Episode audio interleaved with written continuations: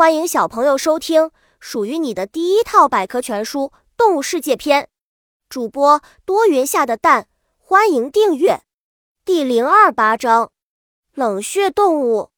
冷血动物也称变温动物，因为它们的体温能随着外界温度的变化而改变，因此得名变温动物。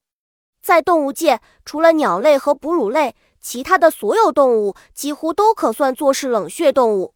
它们可以通过自己的行动来调节体温较低的消耗。冷血动物通常不需要消耗自己的能量来取暖或降温。